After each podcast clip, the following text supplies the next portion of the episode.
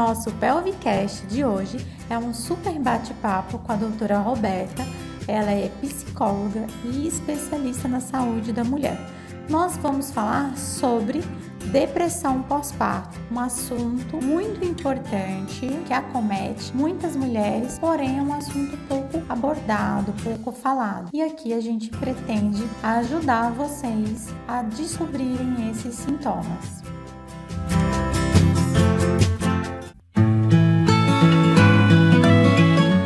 Priscila, eu agradeço pelo convite, né? É muito gostoso esse retorno de saber que o nosso trabalho está fazendo sentido para outras pessoas também, né? Eu fiquei muito Isso. feliz. Também estava super ansiosa para conversar aqui com vocês, né? Acho que a depressão pós-parto ela é um assunto muito importante e tem muita confusão, né? Tem muita coisa que fica sem ser explicada muito bem, então acho que vale mesmo a pena a gente falar um pouquinho sobre isso. Eu sou psicóloga, eu me formei na Universidade Federal do Triângulo Mineiro e aí depois eu fiz o aprimoramento na área da saúde da mulher na Unicamp. Aí recentemente também terminei meu mestrado e no meu mestrado eu pesquisei mais sobre as tentantes, né? Mas tentantes são mulheres que querem engravidar e por algum motivo elas não conseguem, não necessariamente que têm infertilidade.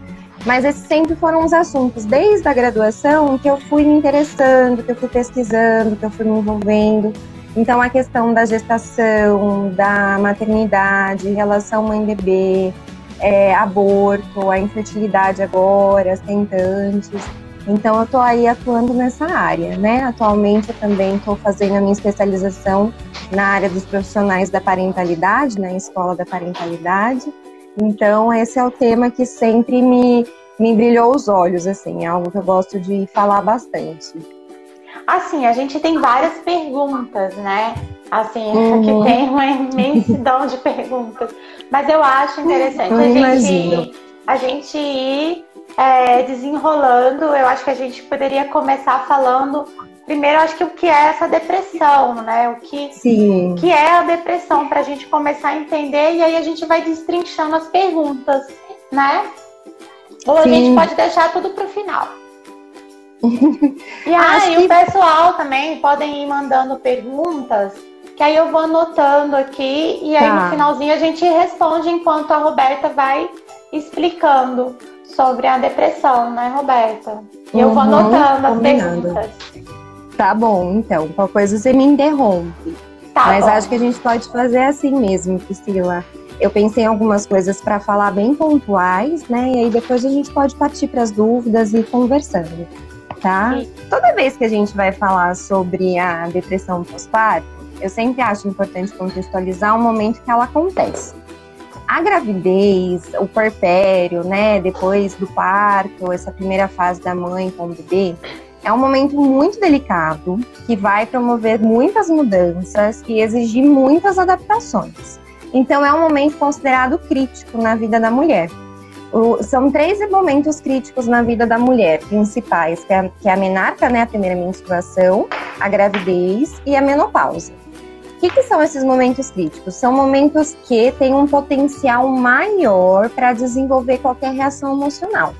Então, mesmo que você não tenha tido nenhum transtorno, nenhum problema emocional durante a sua vida, quando você passa por um desses momentos, você tem 25 chances maiores de, de 25 mais chances de desenvolver. Então, é muito, é um momento é, de potencial de crise, né? Não significa que todo mundo vai desenvolver alguma questão emocional, ou vai entrar em crise, ou não vai saber lidar. Não é só um momento delicado que tem um potencial maior para que esses sintomas se desenvolvam, né? Então, a gravidez, ela por si só já é considerada um momento muito difícil e tem vários fatores que influenciam. Se foi uma gravidez planejada ou não, se é uma gravidez desejada, relação com parceiro, se tem parceiro, é, a questão familiar, a rede de apoio que essa mulher tem, se é uma gestação saudável ou não, se tem alguma malformação fetal. Então, assim, são muitos os fatores que influenciam a maneira que a mulher vai lidar com aquela gestação e com a fase do puerpério, né? Então a gente nunca pode ter uma visão é, limitante, ah, é isso e é isso e pronto, né? Tem que considerar vários fatores.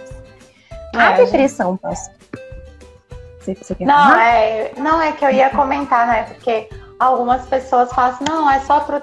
Tô, tô passando aqui por um, uma situação, mas é. Ah, é só devido à parte hormonal, é só os meus hormônios. E às vezes não é só os hormônios, né? É todo é um conjunto de coisas, realmente. Não é uma coisa isolada. Sim. É, não. Os hormônios influenciam bastante mesmo nessa fase, não tem como desconsiderar, mas uma depressão, ela é sempre multideterminada, né? Então são vários fatores que influenciam. Só os hormônios não seria capaz de desenvolver sozinho uma depressão. Tem outras coisas aí que vão contar também, né? Isso que você falou de, ah, não é nada não, é só, é. né?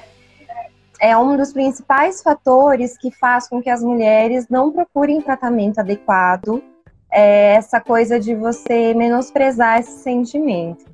Então, isso pode realmente gerar uma complicação muito maior, né? Porque vai desmerecendo, vai falando, ah, não é nada, é normal, é normal, e a coisa vai se agravando, se agravando, até chegar em, é, em casos, assim, em situações é, Bem porque elas falam né? muito, a gente ouve muito, na verdade, elas relatando isso, né? Elas falam muito, ah, Pri, não, mas é porque, ah, essa confusão, hormônios, é isso, é aquilo, mas não, é só isso. Elas mesmo começam a, a mini, querer minimizar uma situação que às vezes cresce, né? Então é importante Sim. a gente saber que tudo está é, tá envolvido, e que não é só isso ou só aquilo né? Não, e é importante ter essa percepção de ver até que ponto aquilo está afetando a vida daquela mulher. Porque quando começa a afetar outros setores da vida da mulher, a gente tem que entender que está acontecendo alguma coisa ali que não é normal e precisa ser uhum. olhada, precisa ser avaliada e cuidada, né? Então, acho que isso é muito importante. A depressão pós-parto, ela acontece é, de 10 a 15% da, das pessoas que têm filhos, né, das puérperas. Parece pouco, mas se a gente for contar um número, né, de mulheres que passam por isso, não é pouco, é um número bastante significativo, né? Pensar que a cada 10 mulheres, uma vai ter depressão pós-parto. Então, é, é, é bastante significativo é esse número. E o que, que é a depressão pós-parto? A depressão pós-parto, ela tem os sintomas muito próximos da depressão normal.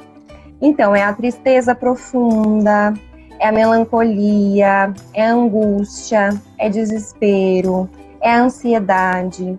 Às vezes a pessoa ela não tem nenhum transtorno de pânico, mas começa a ter crise de pânico por conta da depressão. É, influencia também em questões do dia a dia, então influencia no apetite, ou a pessoa é, para de comer, ou ela passa a comer muito, influencia no sono, ou ela dorme muito, ou ela vai ter insônia. É, tem um sentimento de desvalia, de sentir que não vale nada, de se sentir incapaz, né? Essa coisa da incapacidade.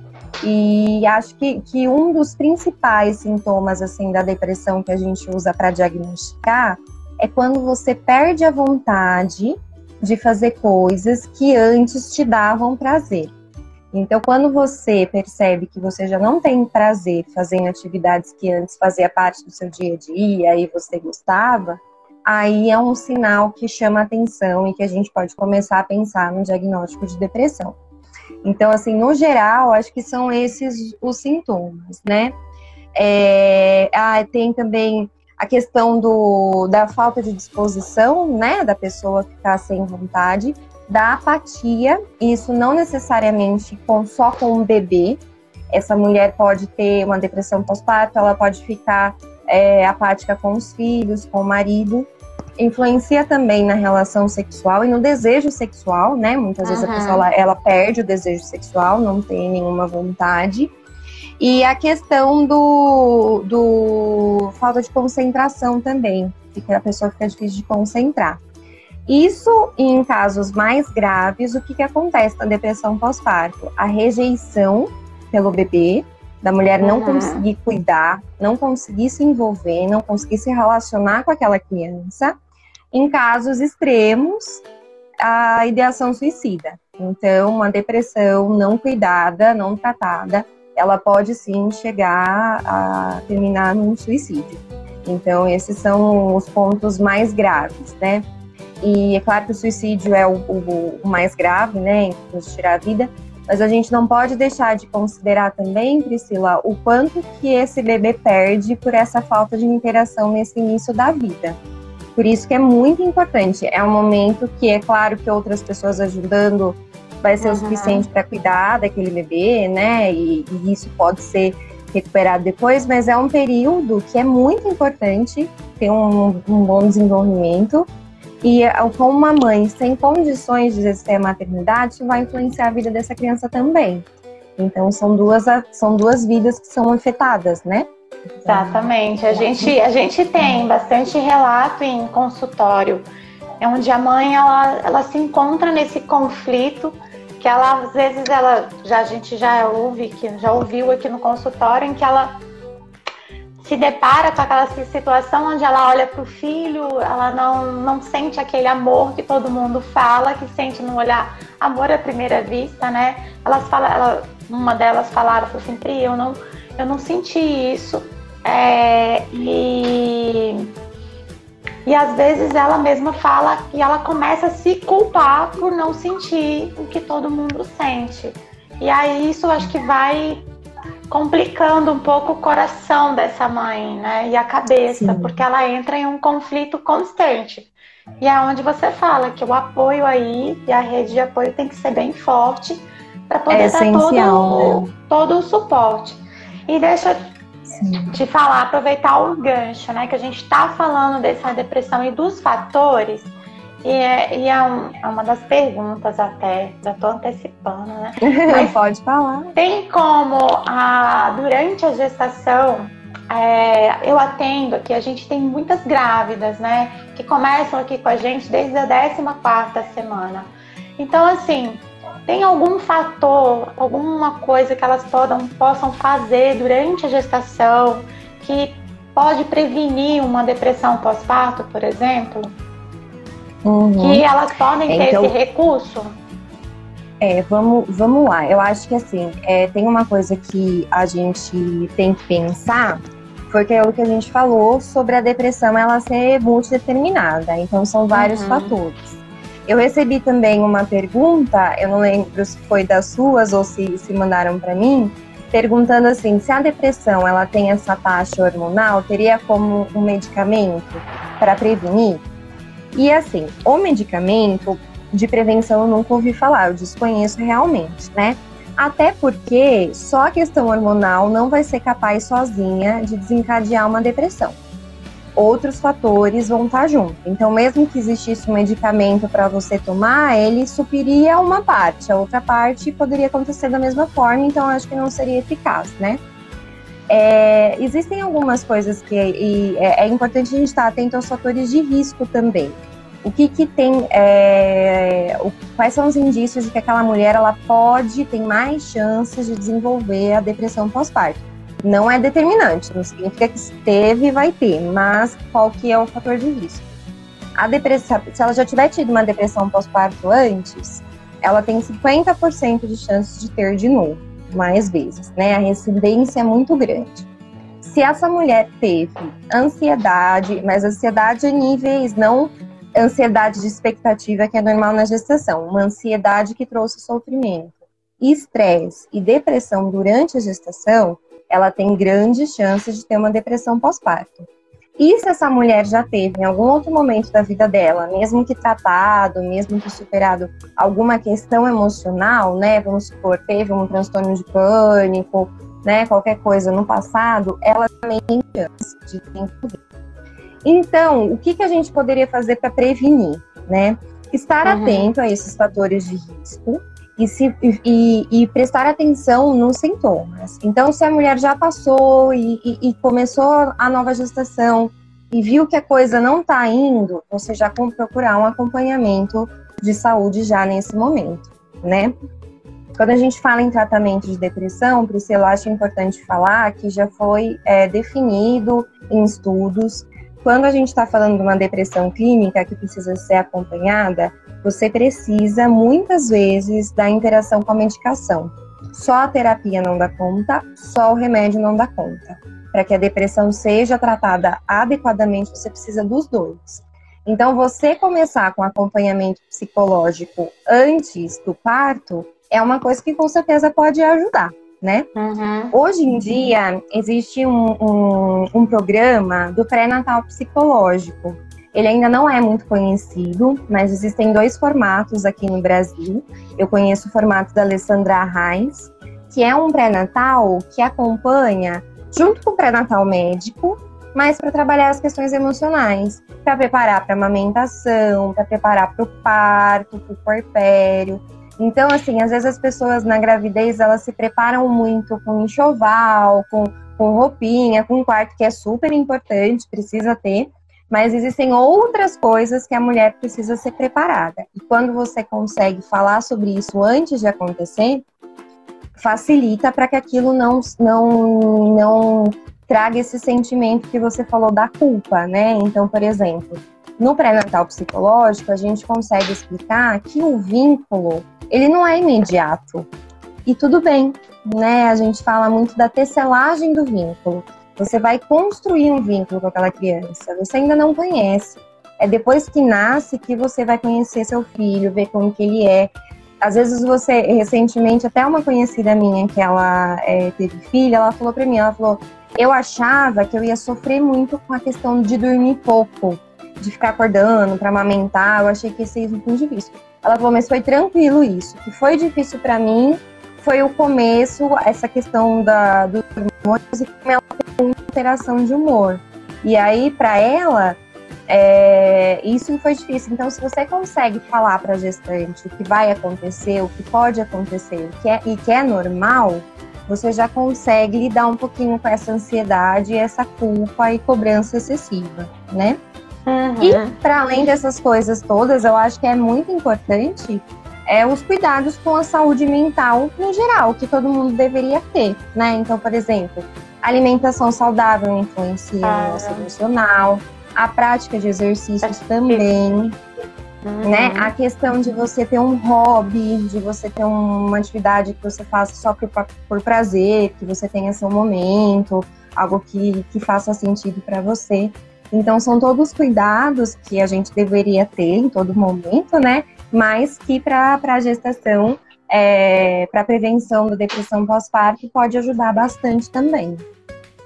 Acho fundamental, porque uma coisa complementa a outra, né? A atividade, a alimentação. Nossa, a alimentação influencia muito. Eu tenho muito. visto muito, é, um, às vezes, um desequilíbrio por uma questão apenas alimentar. E aí vai. Sim. É uma coisa gera outra, né?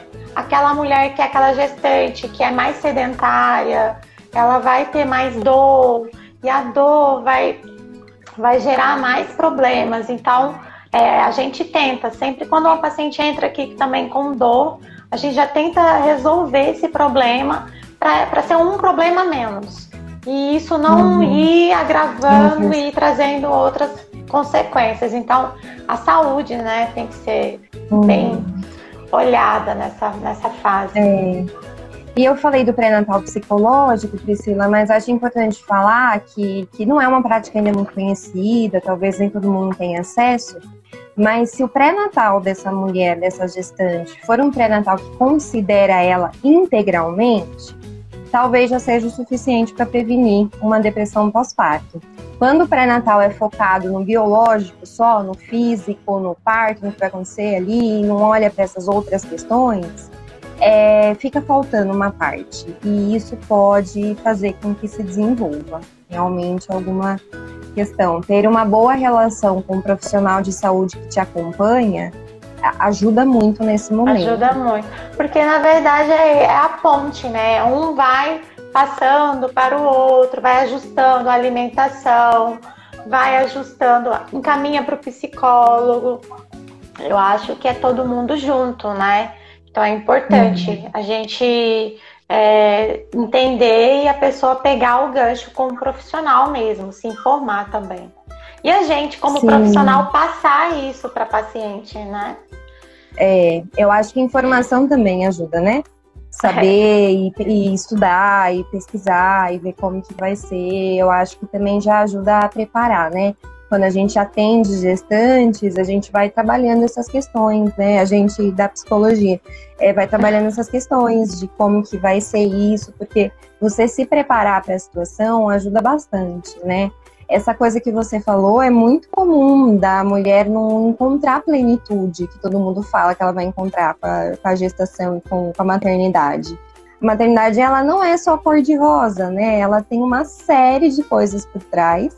Hoje tem o movimento da maternidade real, que ajuda bastante mas as pessoas postam muito no, na internet, né, como que é o dia a dia real, e não é tranquilo, não é simples, exige muito.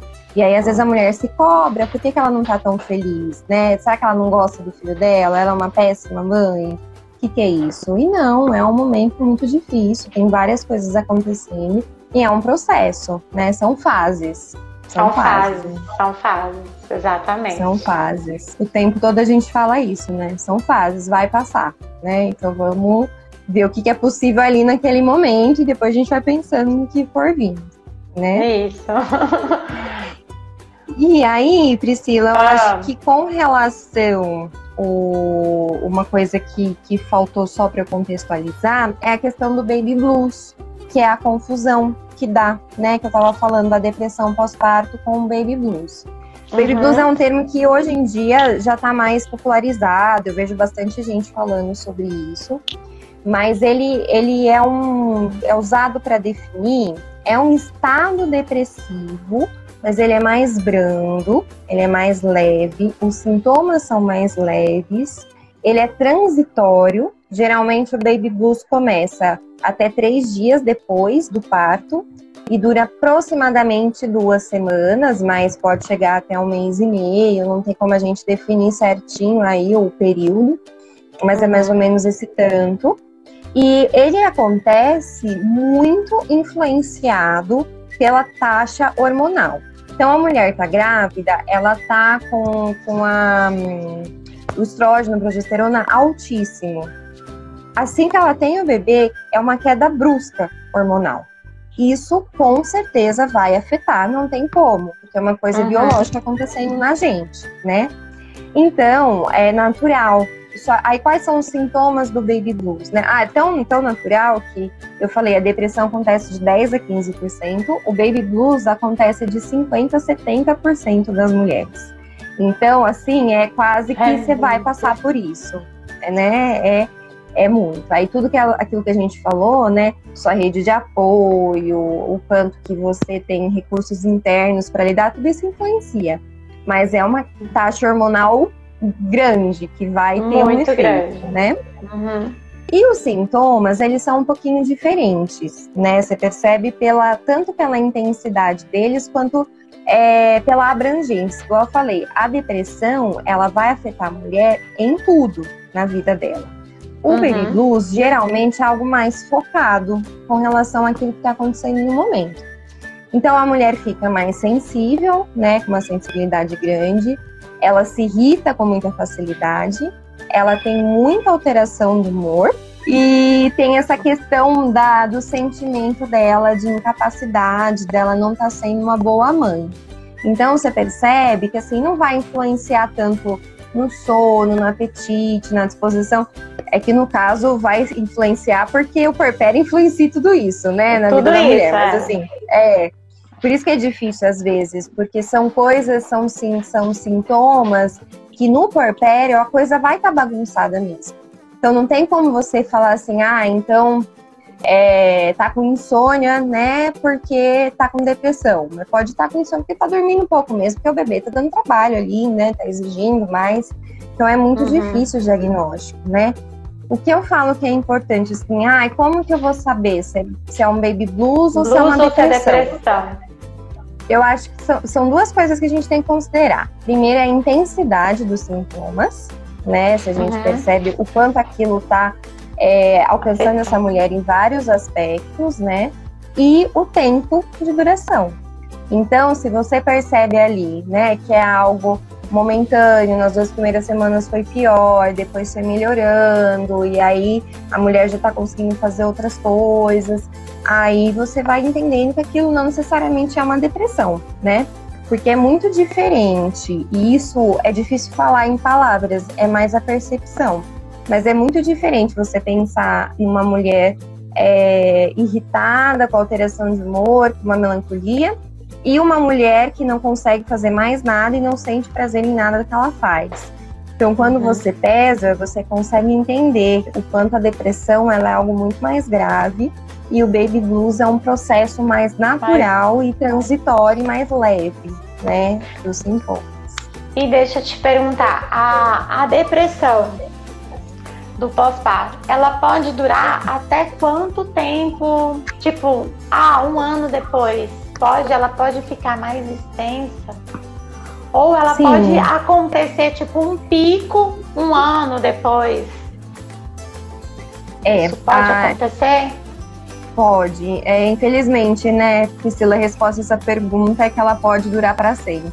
Né? Se a depressão ela não for diagnosticada e ela não for tratada, é algo que pode influenciar para sempre a vida daquela mulher Existem casos em que espontaneamente se resolve, mas não é comum, né? Muitas vezes pode acontecer, sei lá, da mulher passar por outros eventos da vida e ela ter recursos internos e lidar com aquilo sozinha. Mas geralmente o que acontece uma depressão que ela não é cuidada, que ela não é tratada, ela pode se cronificar e aquela pessoa é, sofrer com as consequências disso para sempre. Não tem como a gente prever, ah, é, até dois anos, se não teve. Não, não, ela pode e ela pode aparecer, igual você falou, ela pode aparecer sim em um outro momento. Às vezes os sintomas começaram, mas de alguma forma a mulher conseguiu controlar. Aí daqui um ano acontece uma perda de um familiar importante, aí aquilo desenvolve. Então ela pode é, durar por muito tempo. Por isso que é tão importante aquilo que a gente tinha falado no início, né, Priscila, de que para a gente não é menosprezar esses sintomas, uhum. esses sentimentos.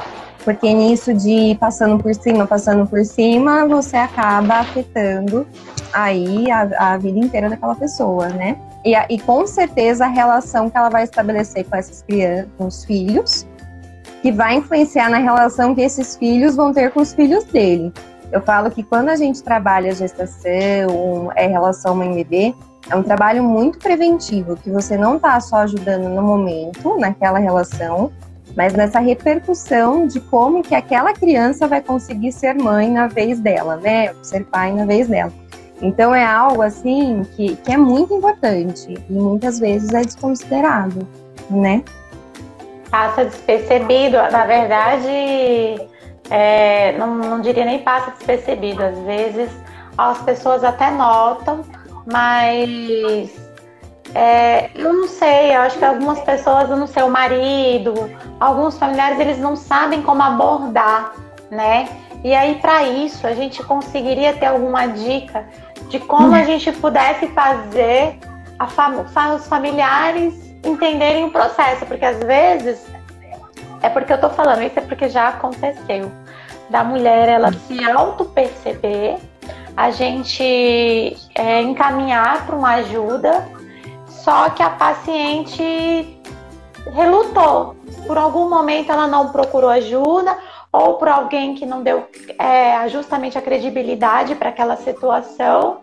E foi, foi passando, e a própria família foi minimizando a situação, pondo panos quentes, né?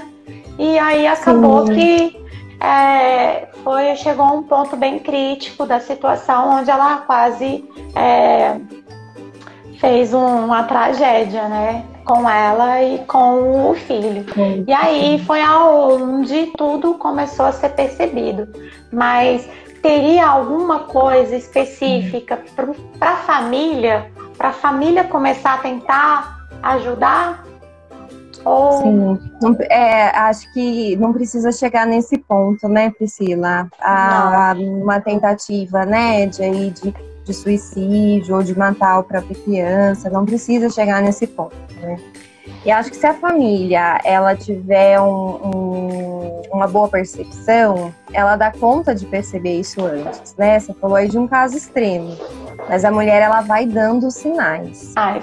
Então, eu penso que assim, o que é importante, né? Eu acho que é importante que as pessoas as, a, da família, e não só a família, né? Porque às vezes a gente não consegue contar com a família mesmo, né? Que pode aí diminuir seu sofrimento.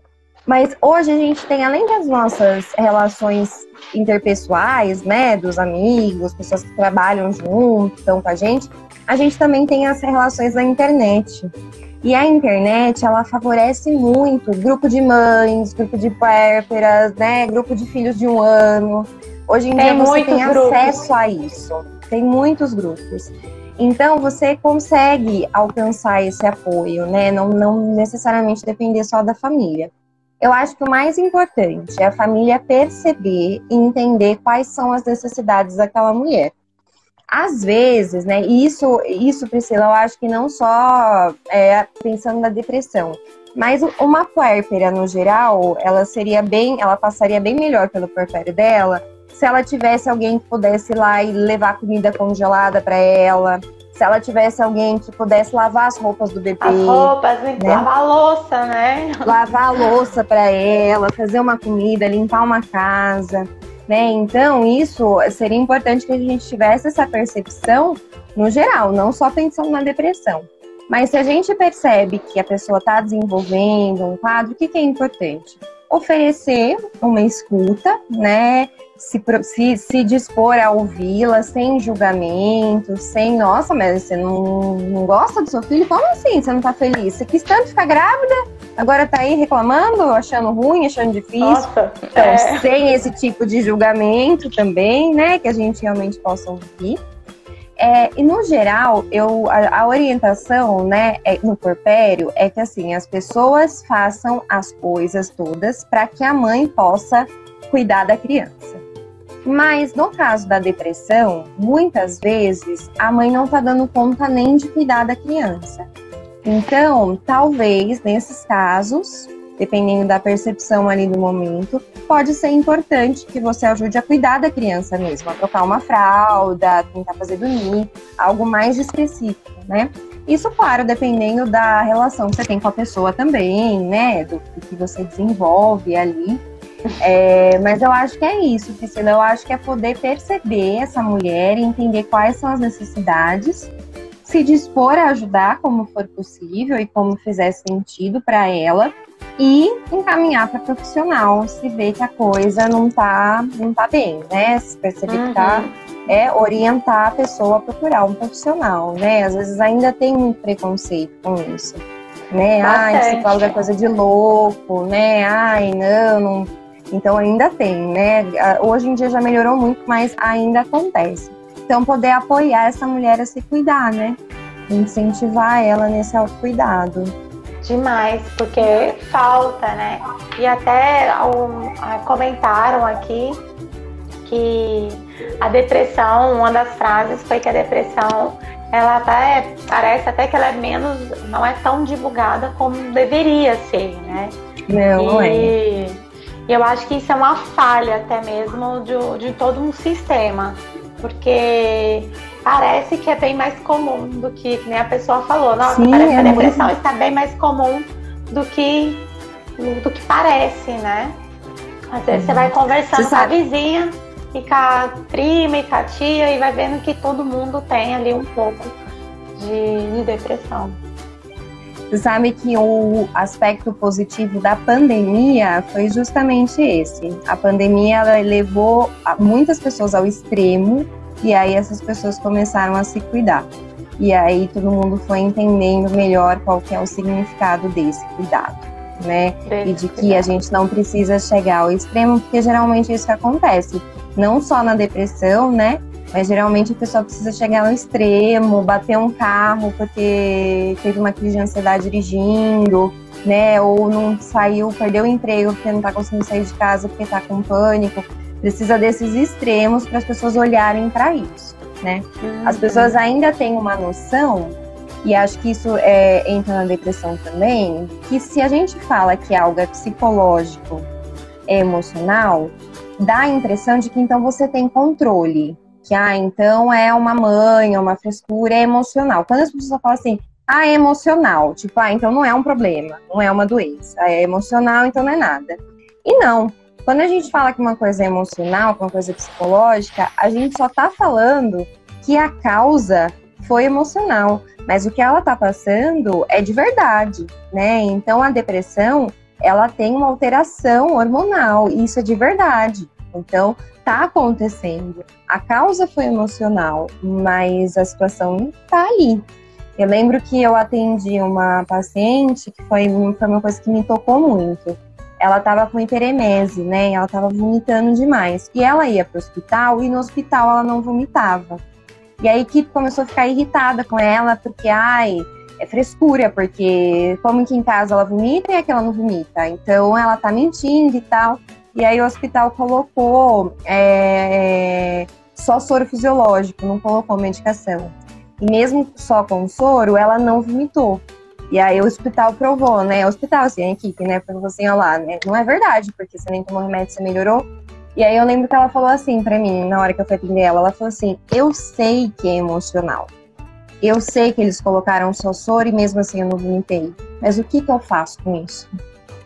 Como que eu lido com isso? Porque na minha casa eu continuo vomitando. Então, foi uma coisa que me tocou muito, assim, enquanto que às vezes dos profissionais ainda tem essa postura, né, o emocional é menos importante e tal, e ela falando para mim, tá bom, ok, é emocional, mas e aí? Eu continuo a sentindo, da... eu continuo tendo sintoma. Da né? falta da sensibilidade, né, do profissional, porque é. ela, ela ficou sem o acolhimento, na verdade. Totalmente, né? Ela não foi acolhida como ela deveria. E ela foi procurar normal... uma ajuda, né?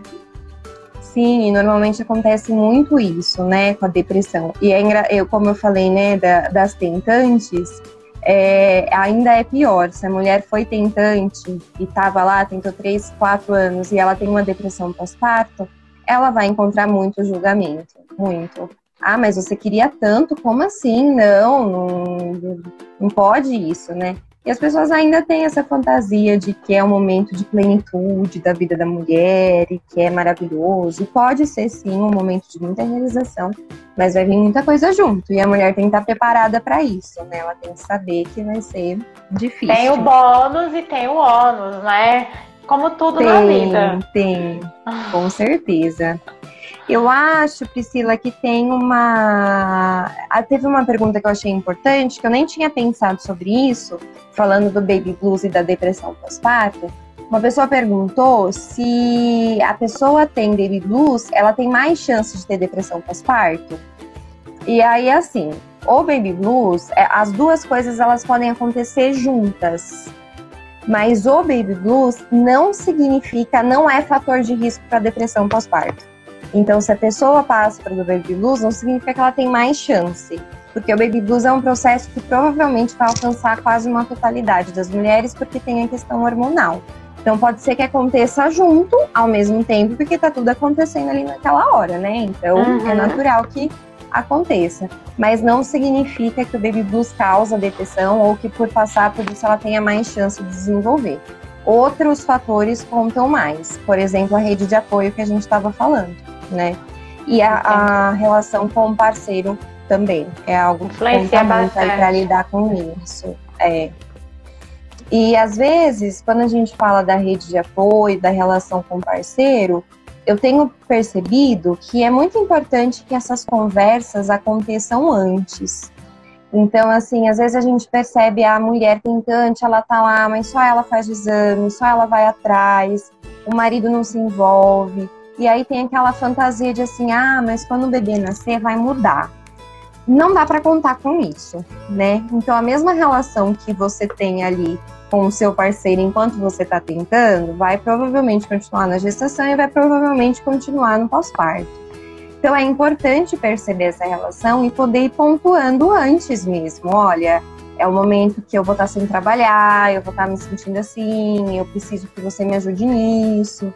Eu falo que às vezes contar com a boa vontade das pessoas não, não é muito bom, né? Que às vezes você tem que ser diretiva mesmo. Nossa, olha, você pode, por favor, fazer tal coisa para mim, que eu não tô dando conta? Pedir, né? Pedir, Pedir mesmo, literalmente. Verbalizar isso, né? Porque tem pessoas que são muito sensíveis e tem pessoas que têm muita boa vontade, mas não têm iniciativa por nem imaginarem o que, que pode te ajudar. E às vezes você pedindo, você se colocando, deixando muito claro ali, pode te ajudar demais. Então eu sempre falo, é um termo novo, né? Mas assim, recrute sua rede de apoio. Antes, Recrutar, exatamente. É, de Porque é aquilo que você vai poder contar e pedir. Né? Porque é aquilo que você falou, não necessariamente você vai pedir para a pessoa fazer cuidar do seu filho, mas é, pedir para vir, olha, dá para lavar louça, traz comida, é, vem aqui, vem aqui limpar minha casa, é, uhum. ou então eu preciso tomar um banho Ih, demorado, né? Tipo, uhum. são coisas que quem tá no suporte ali, que não, isso não custa nada para ninguém. E os amigos, os familiares, né? as mães, as sogras, as tias, as cunhadas. Tudo é, é a hora de usar e recrutar todo mundo mesmo. Sim. E usar a boa vontade das pessoas e não ter medo de pedir, né? Tudo bem que nessa pandemia foi mais complicado, né? Não deu para chamar foi. tanta gente, mas não. eu acho que isso agravou um pouco.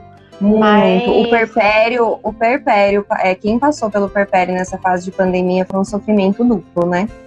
Eu até tinha uma comparação no início falando que a pandemia, é, quando começou o isolamento social, falando assim, ah, agora todo mundo está entendendo como que é o perpério, né? Porque é uma impossibilidade de sair, né, externa, não por pela vontade, e esse isolamento, de ficar só dentro de casa, e o quanto que isso é cansativo. Mas é, para quem passou por essa situação, eu percebo que foi bem mais punk, assim, passar por isso. E eu fiquei pensando agora, ouvindo a gente conversar, que, que tem isso, né? Às vezes o recrutar, o pedir, é difícil para a mulher também, porque muitas nós temos essa síndrome da Mulher Maravilha, né? De eu quero dar conta de tudo, eu quero fazer tudo, né? Eu quero cuidar da criança, ficar bonita, emagrecer depois do parto e voltar a trabalhar feliz. E, e aí a gente não dá conta de tudo, né? Então, assumir também a depressão pós-parto, eu acho que causa um sentimento de falha. Como assim? O que, que eu fiz de errado? O que, que eu não dei conta de fazer? E é uma coisa que, que precisa, a gente precisa ir trabalhando isso com as mulheres no geral, bem, tudo aí. bem não dá conta. É, tudo bem não dar conta. Tudo bem não conseguir fazer uhum. tudo, né? Então, é algo ali que, que eu percebo que está em muitas de nós, né? É um trabalho de sororidade mesmo, da gente poder ir se apoiando e lembrando uma a outra que tudo bem se você não der conta de tudo. Né? Exatamente. Né? Tem mais Eu acho perguntas? que a gente respondeu. Deixa eu só olhar dos familiares, né? E do tempo da depressão. É, fizeram a, a, pergunta assim, qual é a diferença da depressão e a depressão pós-parto? E acho que a, o principal, né, os sintomas são muito parecidos, a uhum. diferença é que a depressão pós-parto ela acontece no momento do pós-parto, acontece naquela fase específica e tem a questão hormonal que influencia. Mas em termos de sofrimento, de o quanto aquilo pode afetar a vida da mulher, não tem diferença nenhuma. A depressão pós-parto, ela só recebe o um nome por ser o momento em que ela aconteceu, né? É como uhum. se a gente uhum. fosse pensar assim, ah, um estresse pós-traumático né? São sintomas de estresse que aconteceram depois de um trauma. Então, é um nome só para pontuar mesmo. E perguntaram também para mim se tem alguma situação psicossocial que influencia na depressão pós-parto. E todas, né? Eu não conseguia nem pensar na resposta, porque todas, né? Mas tem muita coisa que conta, né? Inclusive a questão se a pessoa ela tem uma vulnerabilidade social, às vezes a gente está falando assim num, num, contexto, né? Igual a gente estava falando, ah, traz comida. Às vezes a pessoa não tem o que comer e está passando por isso. Então é claro que isso vai intensificar, né? O acesso que as pessoas têm ao, aos serviços de saúde, né? Não é tão simples assim você fazer uma terapia pelo SUS, tanto quanto é se você tem dinheiro para pagar particular. Então isso vai influenciar a rede de apoio, Então, assim, a, a, questão financeira mesmo, do quanto que você vai poder se cuidar ou pagar te ajudar ali. Então, assim, tudo pode influenciar, né, nesse momento. Muito. Fora as relações sociais, familiares, que a gente já, já comentou bastante, né, mas acho que são várias situações que podem intensificar. Quanto menos coisas você conseguir ter de problemas no momento que você sabe que vai ser difícil, é melhor né? Bem Quanto melhor. mais vocês conseguir se organizar, vai ser melhor. É que a gente sabe que a gente não tem controle, né? E às vezes vai acontece junto com outras coisas e, e, e pode ser gravando. bastante intensificado, é. A gente tem uma pergunta aqui que eles perguntaram a Chubi. Chubi perguntou como podemos aliar a fisioterapia e a psicologia em um tratamento de depressão pós-parto.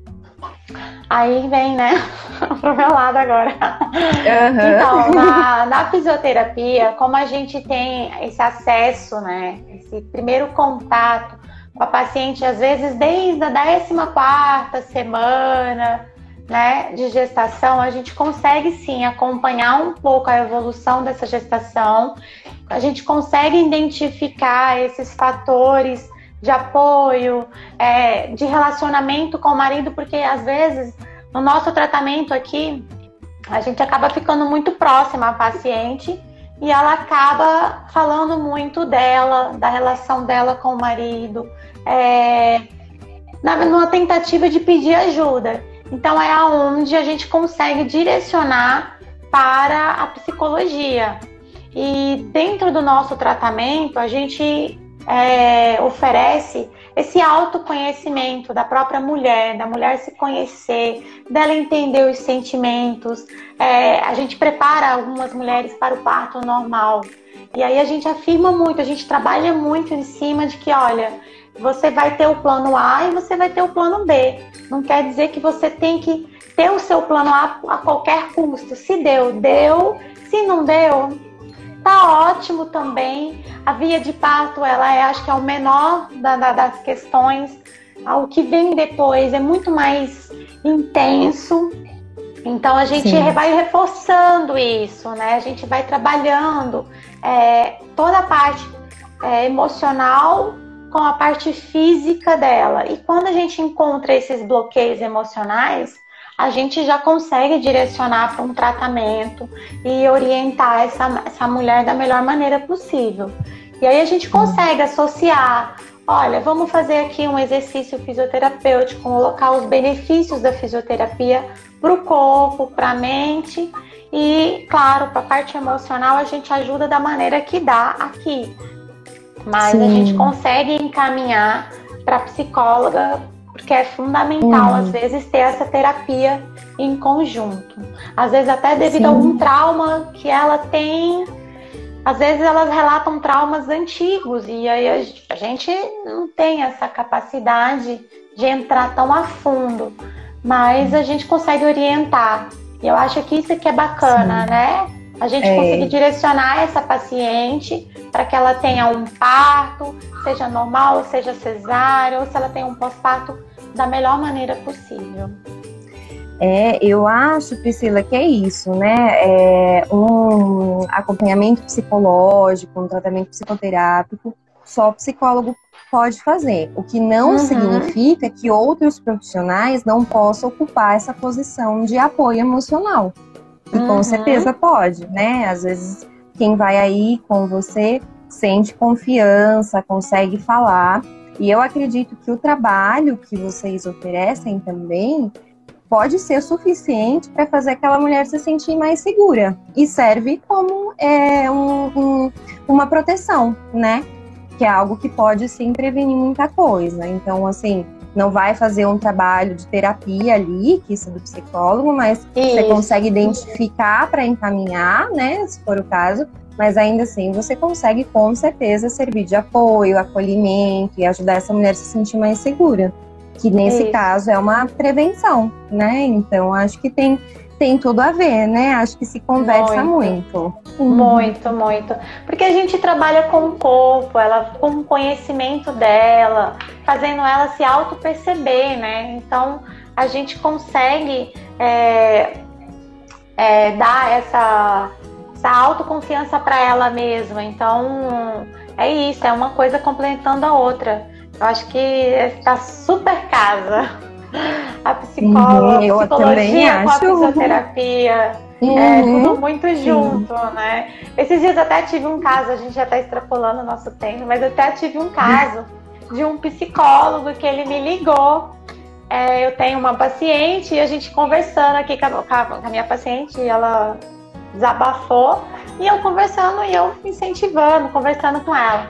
E aí ela foi e contou pro psicólogo a nossa conversa e tudo, e o psicólogo entrou em contato comigo e falou assim: olha, Priscila, prazer, não te conheço, mas foi muito bom a conversa que você teve.